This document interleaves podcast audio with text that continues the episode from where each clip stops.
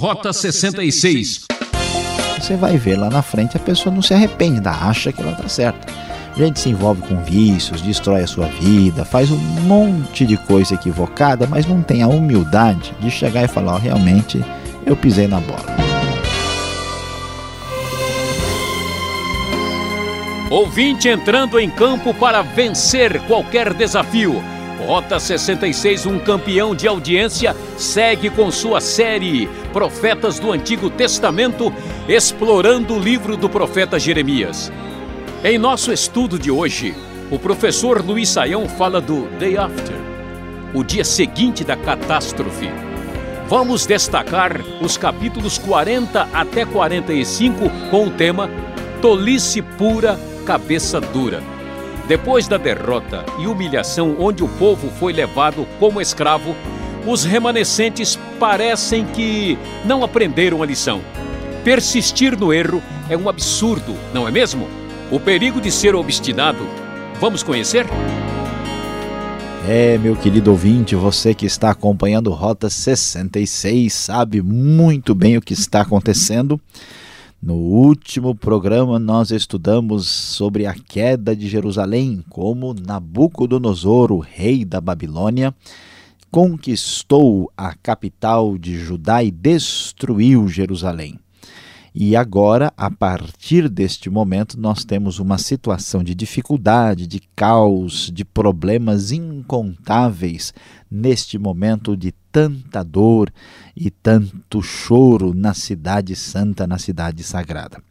Pois é, a partir do capítulo 40, nós vamos ver então o que, que o livro de Jeremias vai falar sobre o que acontece posteriormente. Você vai lembrar comigo que os últimos reis ah, de Judá foram o rei Jeoaquim, o rei Joaquim e o rei Zedequias. Zedequias ficou frustrado na sua tentativa de rebelar-se contra a Babilônia, o que provocou aí a invasão e agora nós temos um novo governador colocado pelos babilônios em Judá depois da conquista, que é Gedalias. Mas veja só, nesta confusão, nessa dificuldade tremenda, Gedalias vai ter problemas sérios aqui logo depois da destruição e da queda de Jerusalém.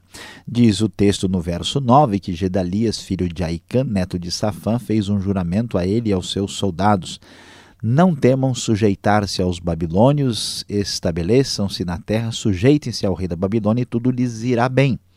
Eu mesmo permanecerei em Mispá para representá-los diante dos babilônios que vierem a nós, mas vocês façam a colheita das uvas para o vinho, das frutas e das olivas para o azeite, ponham o produto em jarros e vivam nas cidades que vocês ocuparam. Então, a tentativa do novo governante, que na verdade é totalmente dominado pelo poderio babilônico, é tentar acalmar o pessoal para uh, se comportar da melhor maneira possível. Mas havia alguns judeus que viviam em Moab, em Amon e Edom, e em outros lugares que ficaram sabendo disso. Eles voltaram né, de onde estavam para a terra de Judá e vieram para lá e foram falar né, com Gedalias lá em Mispá fizeram uma grande colheita de frutas, de uvas para o vinho, conforme lemos no verso 12. E então ah, surge aqui o texto do verso 13 que nos diz que Joanã, filho de Careá, e os comandantes do exército que estavam em campo aberto foram até Gedalias e disseram: Você não sabe que Baalis, rei dos Amonitas, enviou Ismael para matá-lo? Mas Gedalias filho de Aicã, não acreditou neles. Havia já uma tentativa de aproximar-se do governante Gedalias para matá-lo. E Gedalias não deu atenção. Ah, e o que vamos encontrar que, apesar disso, né, o texto bíblico nos revela o que veio a acontecer. Joanã disse em particular a Gedalias: Irei agora e matarei Ismael, e ninguém ficará sabendo disso. Por que deveria ele saber que os judeus se uniram a você? Mas Gedalias disse a ele: Não faça uma coisa dessa, o que você está dizendo sobre Ismael não, não é verdade. Quanta coisa complicada vai tomar conta do cenário de Judá nesta ocasião. Diz o texto no capítulo 41, logo no início, que Ismael, né, que era de sangue real, foi falar novamente ali com Gedalias, foi atrás dele e levou consigo dez homens. Aliás, ele foi, né? Apesar do conselho de Joaná, enquanto comiam juntos, Ismael e os dez homens que estavam com ele se levantaram e feriram a espada Gedalias, filho de Aicã, neto de Safá, matando aquele que o rei da Babilônia tinha nomeado governador de Judá. Veja que confusão tremenda é, nós vemos numa hora dessa uma atitude de tolice pura, em vez do povo se unir, nós temos uma espécie de divisão entre o povo e este Ismael acaba vindo e matando o governante e quase mata mais gente ah, aí em quantidade enorme. Na verdade, eles entram e matam muitas pessoas, mas ainda deixam um grupo ah, que sobrevive conforme o relato aí do verso número 7, número 8 e eles tentaram pegar estes homens que causaram toda essa dor, que mataram o governante, mas no meio desta confusão depois da guerra e da conquista, Ismael, filho de Netanias e oito dos seus homens escaparam de Joanã e fugiram para o território de Amon. Quanta destruição, quanta confusão e as coisas ainda terão mais complicação diante dessa realidade. Nós vamos descobrir que surge um plano na cabeça de algumas pessoas nesse momento tão difícil da história de Judá. Diz o capítulo 42: todos os líderes do exército, incluindo Joanã, ah, e muitos que estavam com ele, aproximaram-se de Jeremias e disseram: Por favor, ouça nossa petição e ore ao Senhor, seu Deus, por nós ah, pois, como você vê, embora fôssemos muitos, agora só restam poucos de nós. E eles então queriam saber o que Deus lhes orientaria e disseram que obedeceriam ao Senhor. Ah, e diante disso, né, vemos no verso 7 que dez dias depois o Senhor dirigiu a palavra a Jeremias e ele convocou esse líder chamado Joanã e os comandantes e todos que estavam com eles e disse-lhes: Assim diz o Senhor, o Deus de Israel, a quem vocês enviaram para apresentar a petição de vocês. Se vocês permanecerem nesta terra, eu os edificarei, não os destruirei, os plantarei, não os arrancarei, pois muito me pesa a desgraça que eu trouxe sobre vocês. Não tenham medo do rei da Babilônia, a quem vocês agora temem, não tenham medo dele. Declara o Senhor, pois estou com vocês e os salvarei, os livrarão das mãos dele eu terei compaixão de vocês, ele lhes permitirá retornar à terra de vocês. Então, qual é a questão? No meio dessa confusão, a conquista, a destruição, o governante babilônico é assassinado, os que assassinam conseguem fugir. Então, qual é a ideia que tem na cabeça? Vamos embora, vamos abandonar essa terra, vamos cair fora. E eles vão falar com Jeremias. Jeremias diz: Olha, Deus está dizendo o seguinte que vocês não devem ir embora, não devem sair daqui, porque não vai acontecer nada. A ideia aqui é ou nós vamos acreditar nessa palavra divina ou não. Diante disso, ah, fica a situação estabelecida da palavra de Deus sobre o assunto. No entanto, apesar da disposição desse grupo de obedecer o que Deus está dizendo, que eles não devem ir para o Egito, quando Jeremias acabou de dizer isso ao povo, Azarias e Joanã e os homens outros arrogantes disseram para Jeremias o seguinte: Você está mentindo, é o que diz o capítulo 43. O Senhor não lhe mandou dizer que não fôssemos residir no Egito. Eles acusam Jeremias de estar sendo influenciado pelo seu secretário Baruque. E diante disso, o Joanã, né, e este Azarias e os outros que os acompanhavam desobedeceram a ordem do Senhor e, na verdade, fizeram com que ah, o remanescente de Judá fosse levado para o Egito, inclusive o próprio Jeremias. Eles foram para o Egito, diz o verso 7, desobedecendo ao Senhor, indo até Táfnis. Meus queridos, é impressionante ver que aqui está um povo de tolice pura e de cabeça dura. Já sofriam tanto por desprezarem a palavra do Senhor e mais uma vez fazem isso achando que vão se livrar dos problemas, da guerra, das dificuldades, desobedecendo a Deus. Mas isso não vai acontecer. A palavra de Deus vem dura sobre eles, dizendo: Olha, vocês já não sofreram tudo o que sofreram porque rejeitaram a minha palavra, desprezaram o que o Senhor disse e caíram em idolatria? Pois é, agora o que Deus diz é: castigarei aqueles que vivem no Egito, com a guerra, a fome, a peste, como castiguei Jerusalém. Ninguém dentre o remanescente de Judá que foi morar no Egito escapará ou sobreviverá para voltar à terra de Judá. A palavra de Deus é dura porque diante de tanta confusão nesta hora insegura, o que vemos é apenas tolice pura, cabeça dura. Pois é, e o texto bíblico prossegue, dizendo que diante dessa situação, o texto da palavra de Deus nos informa que quando Jeremias foi questioná-lo sobre o seu comportamento, o que foi dito foi o seguinte: Nós não daremos atenção à mensagem que você nos apresenta em nome do Senhor. Atenção, meu querido ouvinte, escute bem, preste atenção, ouça, ouça. É certo que faremos tudo o que dissemos que faríamos. Queimaremos incenso à rainha dos céus e derramaremos ofertas de bebidas para ela, tal como fazíamos. Quando a gente fazia isso, eles dizem, naquela época tínhamos fartura de comida, éramos prósperos e nada sofríamos. Mas desde que paramos de queimar incenso à rainha dos céus e de derramar oferta de bebidas a ela, nada temos tido e temos perecido pela espada e pela fome.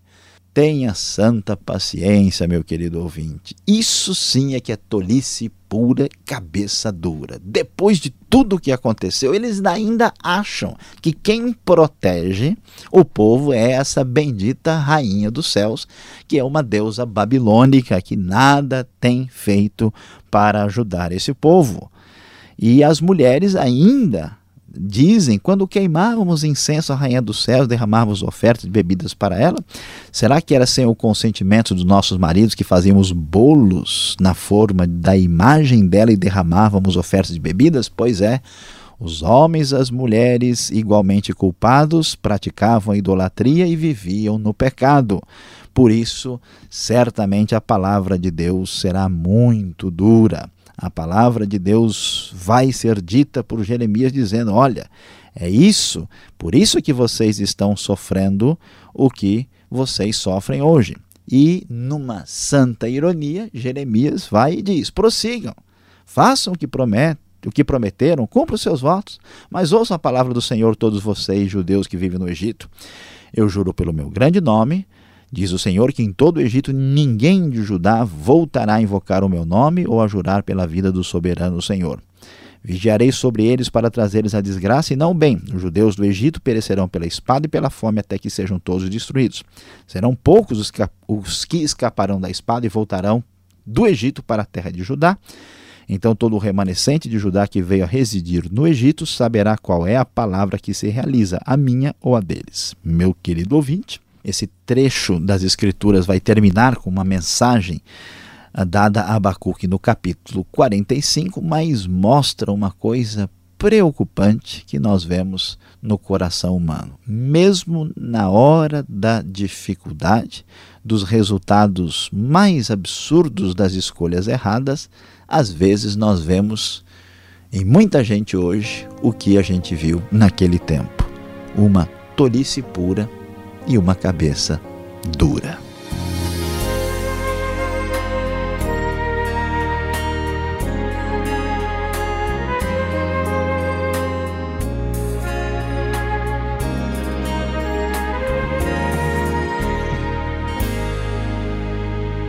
Estamos apresentando o programa Rota 66, o caminho para entender o ensino teológico dos 66 livros da Bíblia. Esta é a série Profetas do Antigo Testamento, livro de Jeremias. Tema de hoje: Tolice pura, cabeça dura. Rota 66 tem produção e apresentação de Luiz Saião e Alberto Veríssimo. Na locução Beltrão, realização Transmundial, Caixa Postal 18.113, CEP 04626-970 São Paulo, capital. Não fique de cabeça quente, tire suas dúvidas a seguir.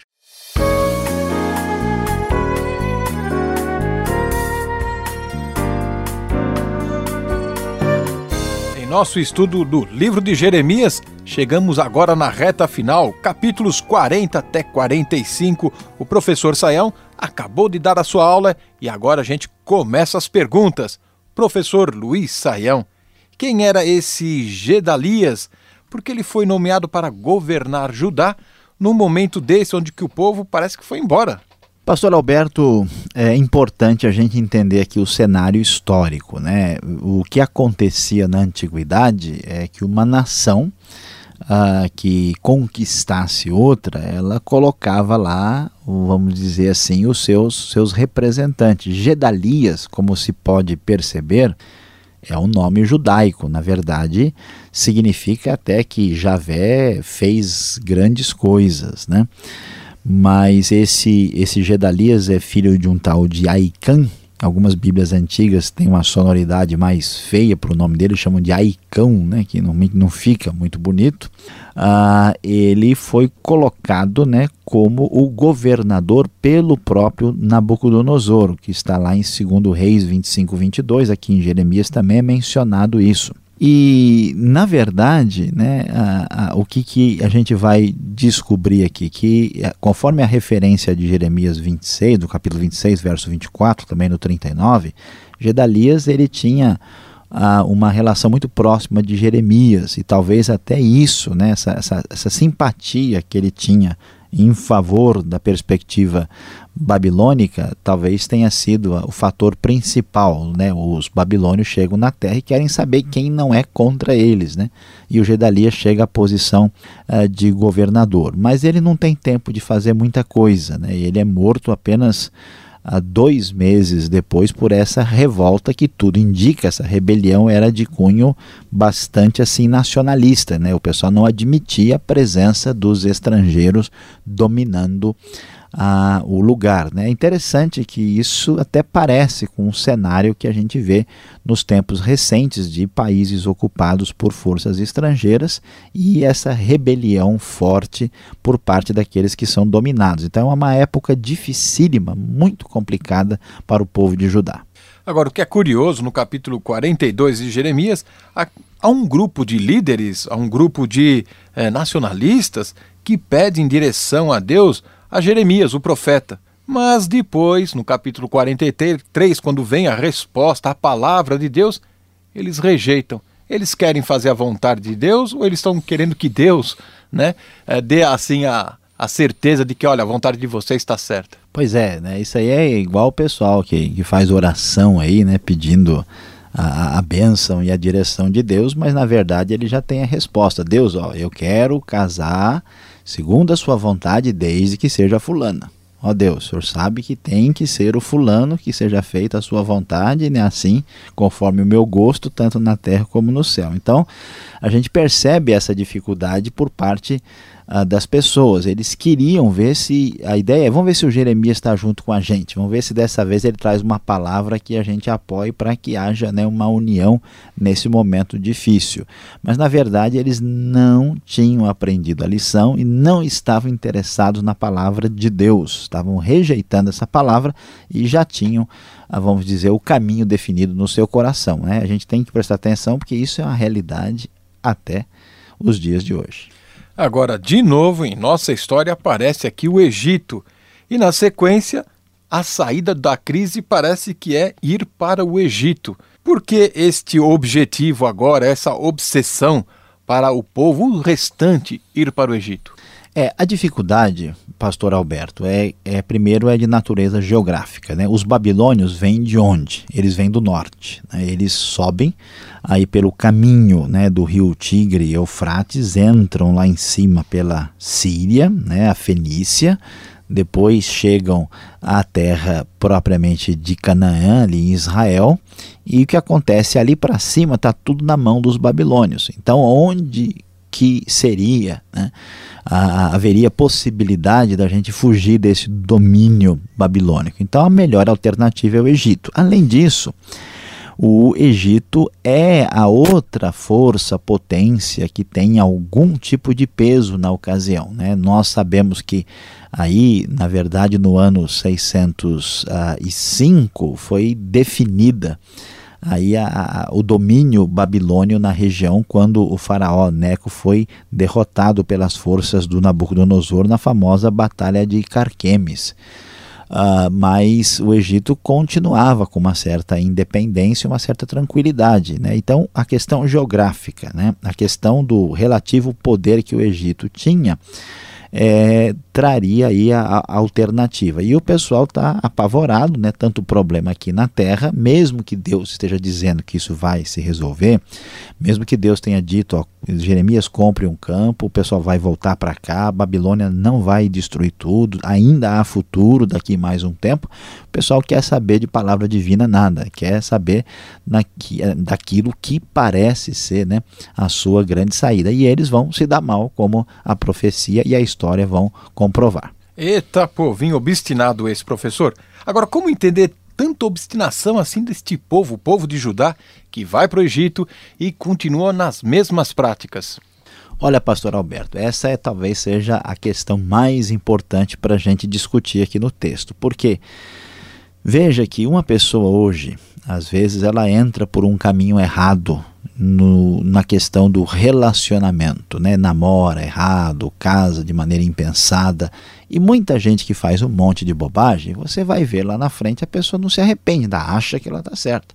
Gente se envolve com vícios, destrói a sua vida, faz um monte de coisa equivocada, mas não tem a humildade de chegar e falar: oh, realmente eu pisei na bola eu devia ter pensado, não era bem assim. Então, esse tipo de doença humana, esse tipo de comportamento equivocado é que a gente está descobrindo que aparece aqui. Quer dizer, depois de tudo que aconteceu, Jeremias falou: pessoal, Deus está chateado com vocês porque vocês deram as costas para ele. E o pessoal pega leve, não está nem aí, deixa a coisa rolar. Aí Deus diz: Olha, Deus já perdeu a paciência, ele vai mandar um invasor, e o pessoal não está nem aí. Aí o invasor vem, cumpre a palavra, vai lá, os babilônios chegam. Era para o pessoal pensar: Olha, pode ser que Deus tenha alguma razão. E de novo eles insistem em fazer aquilo que Deus disse que não é o caminho, mostrando essa obstinação. Então, esse é um comportamento perigoso que está fundamentado no orgulho humano. Né? Eu não quero admitir que eu pisei na bola, eu sou incapaz de pedir desculpa. E aí é que mora o grande perigo. Obrigado, Sayão, pelas respostas. E você que está nos acompanhando, fique ligado. Vem agora a conclusão desse estudo para você.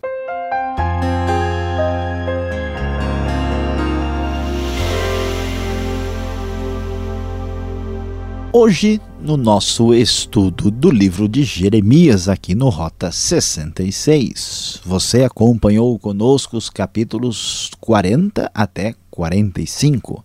E o nosso tema foi Tolice pura, cabeça dura. Você viu que, mesmo depois de tudo que aconteceu em Judá, o povo não teve calma nem tranquilidade, mataram o governador é, estabelecido pelos babilônicos, Gedalias, a confusão foi reinante, um grande grupo aqui resolve descer para o Egito contra a recomendação de Jeremias e toda essa confusão causada pela idolatria, a gente percebe que o pessoal não presta atenção no motivo de do castigo que caiu sobre o povo e faz as escolhas mais difíceis, realmente é tolice pura e cabeça dura. Mas, meu querido ouvinte, o que chama nossa atenção, que é surpreendente, é perceber como, apesar de tudo o que aconteceu, Deus manifesta um coração extraordinário e bondoso no meio dessa confusão toda que aparece aqui. No capítulo 42, verso 10, nós lemos que Deus diz: Pois muito me pesa a desgraça que eu trouxe sobre vocês.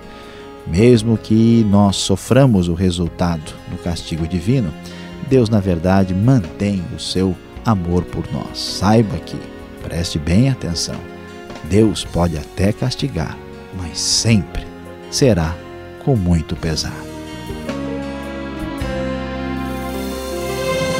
Terminamos mais um programa Rota 66 que volta nesta emissora e neste mesmo horário para a sequência deste estudo sensacional que está em seus momentos finais. Não perca! Participe pelo site transmundial.com.br e mande sua opinião para rota66@transmundial.com.br. Deus abençoe e até mais.